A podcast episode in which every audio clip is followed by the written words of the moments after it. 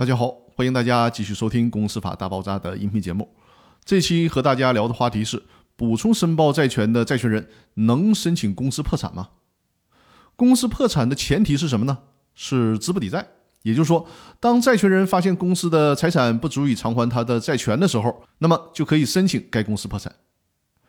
那落实到公司解散程序当中，如果债权人按照规定的期限向公司清算组申报了债权，但是清算组算来算去，公司的财产都不能够偿还这些债务。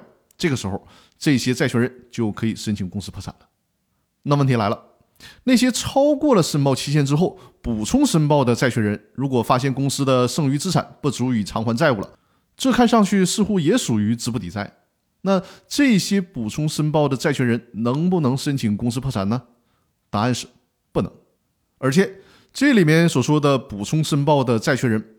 不管是有重大过错的，还是没有重大过错的，只要是超过了申报期限而成为补充申报债权人的，那么就没有权利申请公司破产。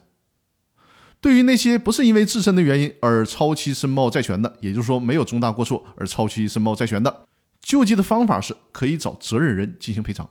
比如说，超期申报债权是因为清算组的原因造成的，那么就可以找清算组进行索赔。而且我告诉大家，现实当中。如果能找到清算组索赔，往往要比当破产公司的债权人要好，因为很多破产企业普通债权人往往是一分钱都拿不到的。这里边的学问你就去细品吧。那好，我们这期的音频呢就分享到这里了，更多内容下期继续。感谢大家的收听。